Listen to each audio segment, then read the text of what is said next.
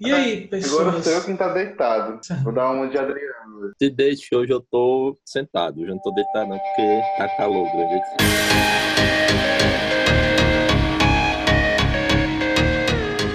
Fala galera, tá começando mais um Pod Diário, podcast do Cabeçalho. E hoje vamos para o sexto episódio do especial de Midnight Gospel. Tá chegando o final. E para me acompanhar, eu, Gustavo Oliveira, estou aqui com. Adriano Brito, e hoje a gente vai falar sobre algo que a gente ainda não falou, que é meditação. Roger Medeiros, continuando sua jornada pessoal. Com a apresentação dos rapazes, vamos em frente.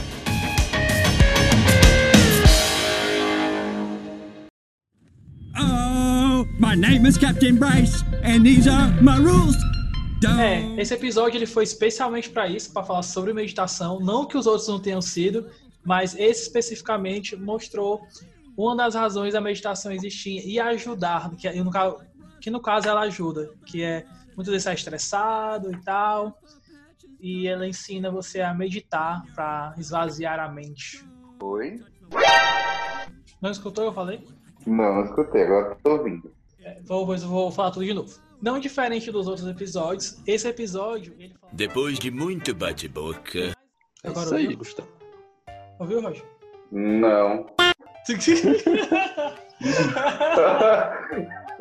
Não. Mais uma vez. Não, Não, resumindo. Resumindo, eu disse que o episódio ensina a gente a meditar em momentos de estresse, por exemplo. É, tem essa, tem essa lição no, no episódio, né? É, e aí é interessante que ele começa com a máquina dando defeito, pifando, não é? E Isso. aí vai terminar justamente com a lição de, de a lição de meditação. Mas vocês repararam, eu, acho, eu achei legal isso, que eu, quando eu comecei a ver, antes de ver a série, eu tinha visto uma crítica, né? E a crítica apontava justamente para o formato, o Adriano também falou isso no começo aqui desse, dessa série de podcast, para o formato do simulador que parece um canal vaginal. Aí, a manutenção do canal vaginal tem que ser feita com um óleo lubrificante. Pois é. Gente, qual a viagem disso, né? Sei se vocês entendem essa parada, porque o óleo, aí tem que passar o óleo dentro da parada, fora da parada, para ela conseguir funcionar direitinho. E tem que ser feito todos os dias. Todos os dias, exatamente. Periodicidade. A periodicidade dos cuidados com os genitais, né? Mas aí isso é legal porque. E aí a gente está falando da metáfora, né? É, isso já mostra o, o, que o longo da série vem, vem comentando, né? A gente tem que cuidar do corpo, a gente tem que passar lubrificante lá, tudo bonitinho, tudo direitinho, pra gente conseguir entrar bem na nossa mente. Ai, tô horrível hoje. Corpo, corpo e alma tem que estar em sintonia, não é isso? É, exatamente, tem que estar cuidando. Tanto é que se a gente repara, se a gente repara bem, né, e tudo, a, o mundo é um corpo, né? Então, assim, apartamento do, do trailer, o cara vive no trailer. Trailer nos Estados Unidos já é sinônimo de sujeira, né? E aí tá tudo bagunçado, ele, ele arruma mais ou menos ali aquele sapato que ele, é que ele, que ele consegue em cada um dos, dos, diversos que ele visita. Mas de qualquer forma ele é meio que um porco. E aí o computador fala, mestre, por favor, manutenção, manutenção. E ele tá cagando pra manutenção. E o resultado disso é que as simulações começam a atacar ele, né? Ou seja, aquele universo de consciência, de simulação da realidade e tudo mais, de onde ele retira o conhecimento da meditação, começa a se bagunçar e a interferir no mundo real dele, né? Até a torta lá falando, me coma, me coma, me coma, corroborando com a conotação sexual do aparelho. E isso colabora com o nome do episódio, né? Que é o nome do episódio é Mente Superlotada. Que é no caso É, que ele superlotada. não faz a manutenção dele mesmo, né? Como pessoa, como, como no psicológico dele, né? Ele tá ali altamente estressado com tudo que tá acontecendo, não aguenta receber uma ligação da, da família, onde fala pra ele me- melhorar como pessoa, e ele já vai chutando o balde. Oh, my name is Captain Bryce, and these are my rules. o episódio ele já começa de um jeito diferente, né? Porque normalmente ele vai para os planetas simulados para entrevistar pessoas que estão passando por conflitos ou que estão tentando se aperfeiçoar. E esse episódio, o foco é ele, né? O, o episódio todo se dá, ou todo não, né? Boa parte do episódio se dá Uhum. é, com ele lidando naquela região que ele mora, na vida real dele, né? E depois que ele vai para um ambiente simulado para conversar com, não me lembro o nome do cara, do cara, É, é o David Nixon. David, né? Para conversar com David sobre meditação e sobre como relaxar esse fluxo cerebral que ele tem tão intenso. É porque ele está passando por conflitos, né? E não quer aceitar, né? Ele não assume os conflitos que ele está passando. Aí nós vemos ele tentando resolver de formas mais supérfluas, né? Ele botando outras pessoas para resolver o problema dele, que no caso é o técnico lá da máquina, que não consegue resolver e ele tem que meter as caras e ele mesmo Uhum. resolver o problema, né? Isso mostra também a, a toxicidade dos nossos. Como é que a gente consegue ser muito tóxico, né? Então, eu tenho problemas na minha vida pessoal e levo para outra pessoa para ela resolver e eu acabo deixando a outra pessoa numa situação também ruim, né? Quando ele vai resolver o problema dele com a máquina, o técnico fica preso numa espécie de, de luz amarela que deixa ele só, só os ossos e num eterno estado de chamas, né? Se a gente não resolve nossos problemas, a gente periga machucar e, e é, fuder com a vida dos outros. Eu tava vendo aqui que o David, ele é letrista, compositor, criador de trilhas sonoras e professor de budismo. Que no caso, no episódio, a gente vê Nossa. mais esse lado do, dele de professor, de professor, né? Ele ensinando o Clance a meditar. E uma parte que eu achei muito massa no episódio é quando eles estão se despedindo e aparecem eles no estúdio. Eu vi também uns, uns flashes, né? É, sim, sim. Porque o Clancy, na verdade, que é o Duncan, né? Que ele é, ele é podcaster de verdade, não é? E Isso. ele pegou alguns áudios foram, transform, foram transpostos para a série e outros áudios foram realmente produzidos para a série, né? E se eu não me engano, esse do, do David foi um dos que foi transposto para serem depois é, é, reimaginados na série. Justamente. Esse episódio é legal, mas assim, não tem muita coisa, sabe? Não tem Tipo, não, não Não tem, tem. não, não tem muito pra discutido. É, não tem. Porque, tipo assim, quando eu vi a primeira vez, não sei se é a impressão de vocês, mas quando eu vi a primeira vez, eu fiquei, nossa, que série viajada, cada episódio é uma coisa tão específica. Só que quando você para para rever e analisar como a gente está fazendo, é só. é, é, existe um argumento muito claro, que é falar de meditação, de cura por meio da meditação, e que apenas os episódios vão, vão mostrando uma faceta diferente desse tema. Mas é sempre o mesmo. Então quando chega, chega agora no 6, você fica, tá, tá bom. E aí? Mas é isso mesmo. A vez eu tava conversando com a Adriana e a gente tava falando sobre isso. Que a série ela vai falando sobre a meditação, meditação, e alguns episódios específicos ele trabalha uma forma diferente, dá para especificar algo ma- maior, como no caso o primeiro episódio falando de drogas, o segundo que fala lá sobre a morte, né? Mas tudo visado em cima da meditação, do, do autocontrole, né? É, pois é. Esse, esse episódio ele basicamente tem sentido quando eles viajam para o planeta simulado. Antes dessa viagem, não tem sentido nenhum o episódio. É ele com os dramas com a irmã dele, é ele com o, o, o problema com os vizinhos, que não são gentis com ele, ele com o problema com a máquina, com o simulador, é ele com o problema com o cara que arrumou o simulador. Ou seja, ele tá com problemas ao redor dele o episódio inteiro. Aí quando ele viaja para o universo simulado, aí que o episódio é, meio que se explica, né? Meio que se conecta, conecta todas as partes em uma pessoa só. Não, tipo, é, e é verdade, tipo, é como se é, fosse o percurso, né? De, o percurso que ele faz da, da narrativa para mostrar esse argumento dele. Nós estamos aqui, nosso, é, eu estou em eu estou em conjunção com os meus problemas, mas eu não sou competente para resolvê-los. E aí ele conhece o David e o David vai dizer, olha, primeiro, vamos lá, começa você a fazer silêncio, começa a ficar estabilizado no seu lugar, é, perceba seu espaço, viu como dá certo?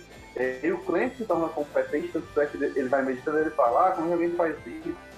Isso aqui é ridículo, isso aqui não leva nada. Aí os pensamentos dele vão mudando. Poxa, minha irmã é muito legal, eu sinto falta dela, poderia ser uma pessoa melhor.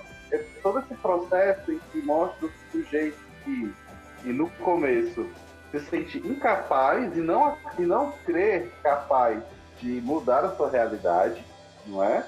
E no final mostra um sujeito consciente das capacidades que tem para mudar isso. Oh, my name is Captain Bryce, and these are my rules. Uma coisa que eu consegui reparar com esse episódio é que o Clancy é aquele cara que gosta muito de ouvir o problema do outro, ele tá ali, ele gosta de compartilhar o problema do outro, ele gosta de ajudar o outro, mas ele tá muito esquecendo dos problemas dele mesmo, ele esquece muito de si próprio. E esse episódio meio que mostra isso, né? Isso. A, a, o, a trama do episódio também é uma trama relativamente simples, é você meio que se conectar às coisas que estão ao seu redor e expandir isso, deixar de ser limitado só pela, pelo que está te cercando no primeiro plano e abrir planos acima disso, para que você meio que relaxe e depois tome nota das coisas e vá resolvendo elas paulatinamente. Porque se você perceber, ó, ele ajeitou a máquina, ele ajudou o cara que estava lá naquela névoa dourada lá, que estava desintegrando.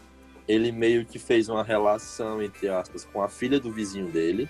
Ele ainda fez uma. ainda ganhou os sapatinhos do David no mundo simulado dele.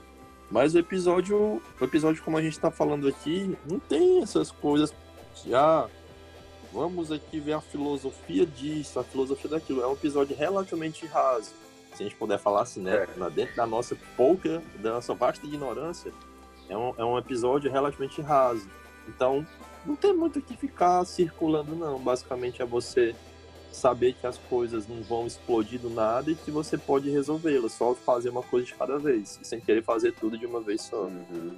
O episódio fala sobre cuidados de alma e corpo, fala sobre a meditação, que ela pode lhe ajudar em momentos de estresse, o cuidado com a mente, não o, e, e, o cuidado com a mente em relação a esvaziar a mente, mas não tratando ela como uma criança rebelde, né? E sim tratando como uma organização de uma casa, né? E às vezes a gente, é, como ele mesmo fala, às vezes a gente age como um acumulador que vai colocando as coisas lá, colocando as coisas lá e não resolve os problemas. E com essas coisas acumuladas, chega aquele ponto que o Clancy chegou, que é o estresse, né? É porque, Gustavo, também a gente vive numa cultura uhum. que ter é poder, entre aspas. Então, quando você vê uma pessoa muito atarefada, desgastada, você diz, poxa, essa pessoa deve ser muito forte, deve ser uma pessoa muito importante. Então, a gente tem esse falso estereótipo que a pessoa cansada e cheia de problema é uma pessoa fantástica, uma pessoa, uau, super evoluída. Não é, cara, assim como uma casa, no caso, como o Clancy fala. Tu pode ter uma casa maravilhosa e tu pode entupir essa casa de coisas que não tem nenhum sentido simplesmente sentido de ter, entendeu? E tem problemas que a gente não precisa ficar assim. É, a gente pode deixar esse problema passar para frente ou delegar essa, essa responsabilidade para outras pessoas. Oh, my name is Captain Bryce, and these are my rules. Adriano, é, tu que é professor de adolescentes e tal, tu só ensinei crianças e adultos.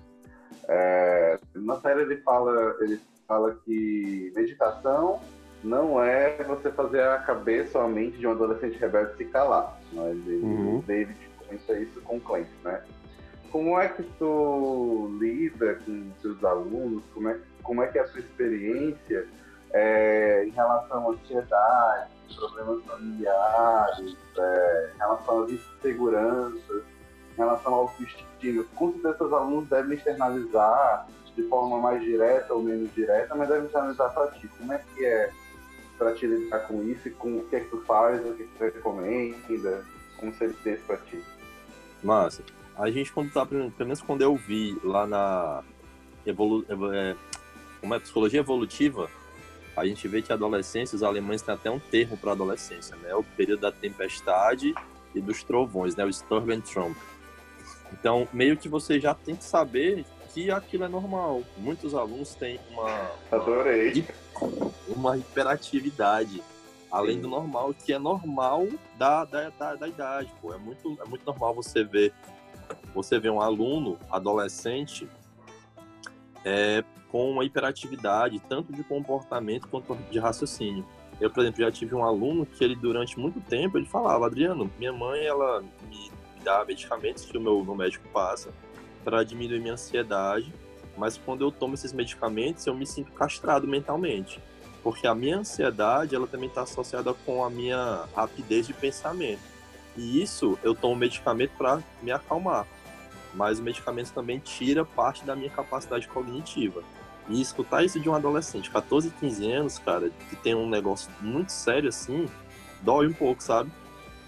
E eu tento sempre conversar com os meus alunos que, assim, é normal essas dificuldades na puberdade, dificuldade de atenção, dificuldade de relacionamento com outras pessoas, porque a gente aqui, ó, tudo adulto, mas eu imagino que tanto eu quanto tu, Roger, e o Gustavo, em algum momento da nossa vida adulta, a gente teve problema de relacionamento com outras uhum. pessoas. Porque é normal. E na adolescência é mais normal ainda. Claro. Porque o corpo está mudando, a taxa de hormônios é maior, a pressão que os pais fazem nesses meninos para escolher o futuro, entre aspas, deles é muito grande. Até da própria escola mesmo, para escolher, tipo, ah, que profissão você quer, que turma você quer, que você quer se matricular, se é a turma X, se é a turma Y, se é a turma Z, e essas coisas, sabe? E, tipo, eu vejo que é colocado muito uma pressão nos ombros da, da galera desnecessária, desnecessária. Mas a sociedade que a gente vive normatizou isso. E sempre quando eu tô, seja em sala ou seja fora de sala com os meus alunos, eu tento explicar para eles que tudo bem se não der certo uma vez, não der certo duas vezes, não der certo três vezes. Ninguém é obrigado a dar certo de primeira, nem de segunda. A gente tem o nosso tempo e o nosso ritmo. A gente não pode nem acelerar, botando como parâmetro a taxa de outra pessoa, e nem também ficar relaxado demais quanto a isso. Tipo, deixar postergando, postergando, postergando. Ah, não, lá na frente eu resolvo. Ah, quando chegar a tal data eu resolvo. Quando eu tiver tantos anos eu resolvo. Quando eu tiver tanto de renda eu resolvo. A gente tem que lidar com os problemas de maneira bem humanizada, sabe?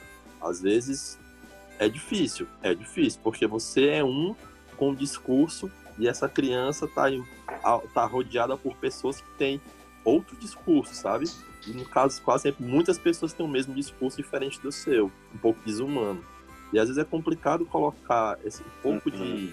raciocínio, esse pouco de autoconhecimento do momento na cabeça dessa galera. Mas eu, tenho, eu tento sempre dar uma palavra de incentivo, às vezes falar assim, não, a vida é assim mesmo, a vida é dura mesmo.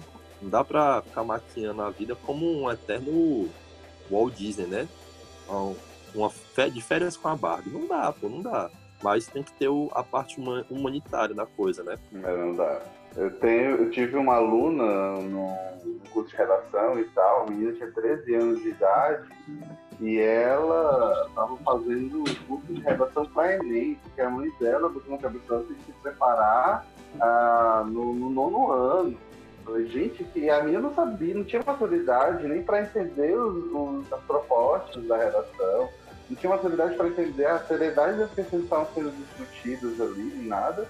E ela ficava viajando, se frustrava porque tirava nota baixa, porque ela tinha conhecimento rudimentares sobre redação e tudo mais. E eu falei, isso deve ser muito tensa para uma menina de 13 anos estar tá passando por tudo isso e antecipando todas as tensões, né? É aquele velho exemplo de a mãe quer que a menina faça balé, mas ela não quer fazer balé, né? Ixi, o caralho, ótimo, ótimo, ótimo referência. É porque muitas, muitos pais, uhum. muitos pais usam os filhos para saciar as, as, frustrações que eles tiveram na infância deles. É, desejos e sonhos que eles não realizaram na infância, adolescência, até na fase adulta, eles querem espelhar nos filhos, né? E as coisas não funcionam assim, porque os filhos têm outra vida totalmente diferente.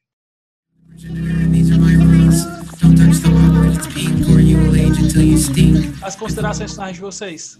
É, eu queria considerar, minha consideração final é que. Não sei, esqueci agora o que eu falar. Ah, pronto. A minha consideração final é que a meditação é como um personagem numa partida de tiro em primeira pessoa. Você tem que saber procurar e depois que você acha o que você quer, você tem que saber lidar com aquilo. Pegando o que o Adriano falou, a gente precisa realmente, urgentemente, melhor falando, é, começar a buscar os caminhos do autocuidado, né? Como é, quais são os, os mecanismos que nós temos, é, as ferramentas de que nós dispomos para a gente se autocuidar e se autocurar. É isso para poder encontrar soluções e viver de uma forma não menos tensa, não menos ansiosa, menos danosa e menos doente. E juntando as coisas que vocês falaram, eu vou falar da questão das pessoas para se cuidar e para aprender a resolver os problemas, para as pessoas aprenderem a se conhecer mais, tanto como mente como corpo, né? Não tenham medo das frustrações, tenham medo do, de vocês mesmos. Se conheçam, corpo e alma. Até a próxima, galera. Valeu, povo. Um abraço.